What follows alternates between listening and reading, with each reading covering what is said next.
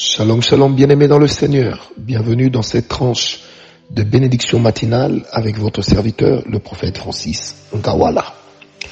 Aujourd'hui, j'aimerais vous proposer un texte dans la parole de Dieu dans Genèse 3 à partir du verset 1 jusqu'au verset 6. Genèse 3, verset 1 au verset 6. La Bible dit, le serpent était le plus rusé de tous les animaux des champs que l'éternel Dieu avait fait. Il dit à la femme, Dieu a-t-il réellement dit, vous ne mangerez pas de tous les fruits du jardin? La femme répondit au serpent, nous mangeons du fruit des arbres du jardin. Mais quant au fruit de l'arbre qui est au milieu du jardin, Dieu a dit, vous n'en mangerez point et vous n'y toucherez point, de peur que vous ne mouriez. Alors le serpent dit à la femme, vous ne mourrez point, mais Dieu sait que le jour où vous en mangerez, vos yeux s'ouvriront et que vous serez comme des dieux connaissant le bien et le mal. La femme vit que l'arbre était bon à manger et agréable à la vue et qu'il était précieux pour ouvrir l'intelligence. Elle prit de son fruit et en mangea. Elle en donna aussi à son mari qui était auprès d'elle et il en mangea. Je reprends. La femme vit que l'arbre était bon à manger et agréable à la vue et qu'il était précieux pour ouvrir l'intelligence. Elle prit de son fruit et en mangea. Elle en donna aussi à son mari qui était auprès d'elle et il en mangea. Bien aimé, lorsque nous lisons la parole de Dieu dans ce texte particulier, vous allez vous rendre compte de cette épopée, une chose ahérissante qui va se passer dans le jardin. Le serpent est décrit comme étant l'animal le plus rusé. C'est à partir de ce jour-là que la ruse va prendre une forme mauvaise, une forme méchante, une forme qui incarne le mal. Ce n'est pas le serpent qui était rusé, forcément, mais c'est le diable qui, dans le serpent, a utilisé la ruse. Certainement, comme disent certains commentateurs, c'est que le serpent devait certainement avoir une forme qui était très appréciée de l'être humain et particulièrement de la femme. Remarquez déjà comment le, serpent marche, bien que rampant, mais vous allez voir qu'il y a comme un zeste de séduction au travers de la démarche du serpent. Je vous épargne les détails.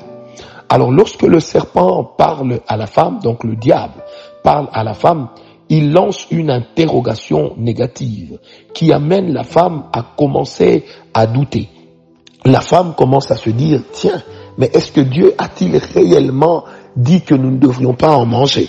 La femme est à première vue catégorique. Elle dit, oui, nous mangeons de tout sauf du fruit de cet arbre-là. Mais le serpent continue à lui donner l'argumentaire. À ce niveau-ci, j'aimerais dire à quelqu'un, vous savez, lorsque vous êtes en train d'entreprendre, lorsque vous êtes dans une vie, même lorsque vous êtes dans le ministère, ce genre d'interrogations existeront toujours. Ces genres d'interrogations viendront toujours. Mais il vous reviendra de ne pas rester cogité là-dessus. C'est comme lorsque vous aimez une personne. Le fait d'entendre plusieurs fois quelqu'un à vos côtés vous dire que la personne est méchante, elle est méchante, elle est méchante, elle finira par devenir méchante à vos yeux. Donc je crois que le serpent, ça c'est moi qui pense, c'est pas la Bible qui le dit, n'en était certainement pas à son premier essai. Et je crois également que le serpent s'était montré insistant. La scène ne devrait certainement pas s'être déroulée aussi vite et aussi facilement que cela nous l'a été présenté. Le serpent s'est montré insistant. Est-ce par rapport au temps? Est-ce par rapport au nombre de fois où il est venu? Je ne sais. Mais tout ce que je sens dans mon esprit avec beaucoup de conviction, c'est que le serpent s'est montré insistant. Or, pour insister, au point de détruire une vérité que Dieu avait déjà placée dans le cœur de l'homme, il fallait que cela puisse être des coups et des coups et des coups répétitifs. Bien-aimé, lorsque Dieu vous dit quelque chose, la chose qui va vous détourner de cela, bien-aimé, la réalité qui va vous détourner de la vérité que l'Éternel vous donne, sera surtout lorsque vous allez commencer à penser que c'en est fini. C'est lorsque vous allez commencer à penser qu'il y a une probabilité que ce soit différent de ce que Dieu a dit.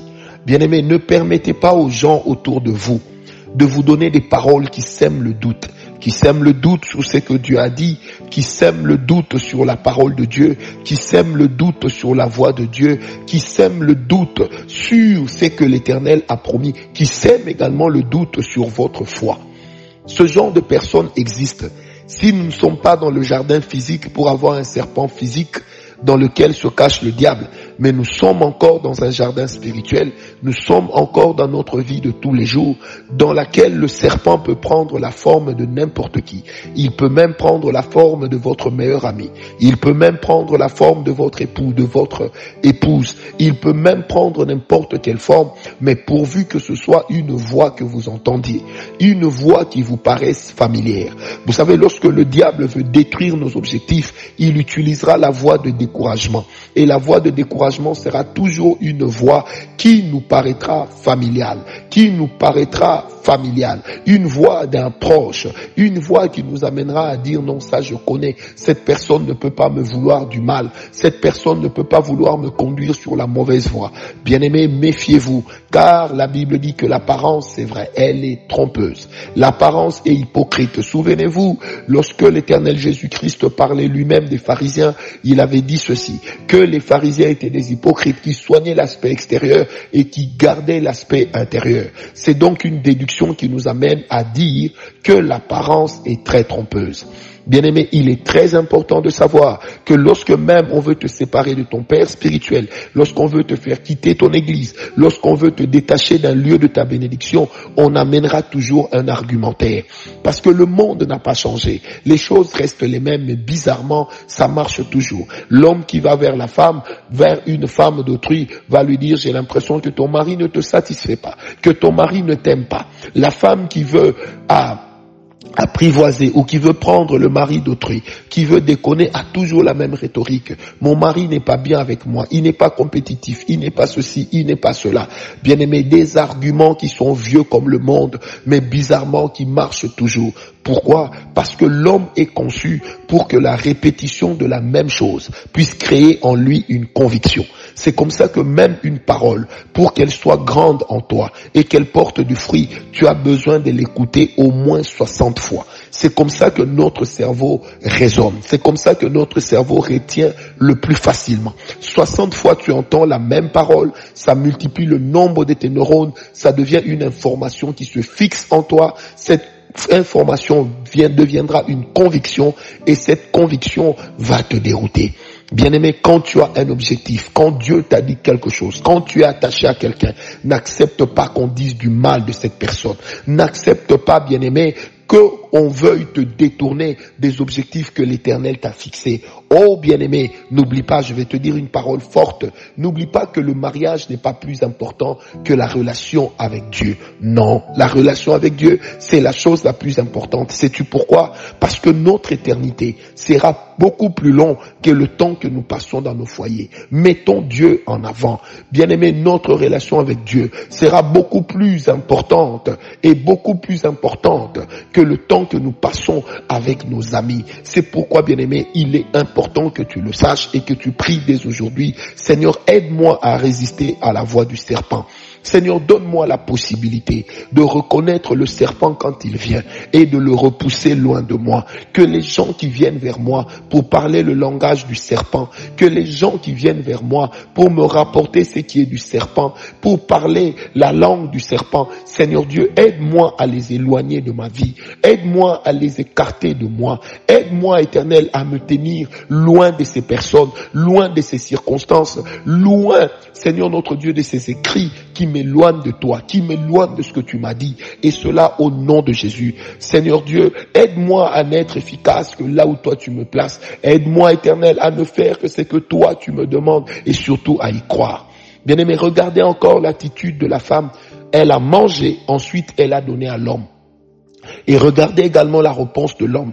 La femme mange parce qu'elle est séduite et elle donne à l'homme qui le premier avait pourtant entendu Dieu dire que vous ne mangerez pas des fruits de cet arbre. Mais qu'est-ce qu'il a fait? Il a flanché à cause de la séduction. Parce qu'une fois que la femme a changé, sa nature a aussi commencé à changer. J'aimerais dire à un homme qui me suit, à un homme qui accepte n'importe quoi dans son foyer, j'aimerais dire à un homme, je parle d'un homme masculin, qui accepte n'importe quoi dans son foyer, cela n'est pas normal. Dieu a créé le foyer pour qu'il y ait une autorité et que cette autorité soit inspirée de l'homme. Bien-aimé, arrête de dire c'est ma femme. Arrête de te cacher toujours derrière ta femme. La responsabilité t'incombe de pouvoir montrer la voie, de pouvoir indiquer le chemin.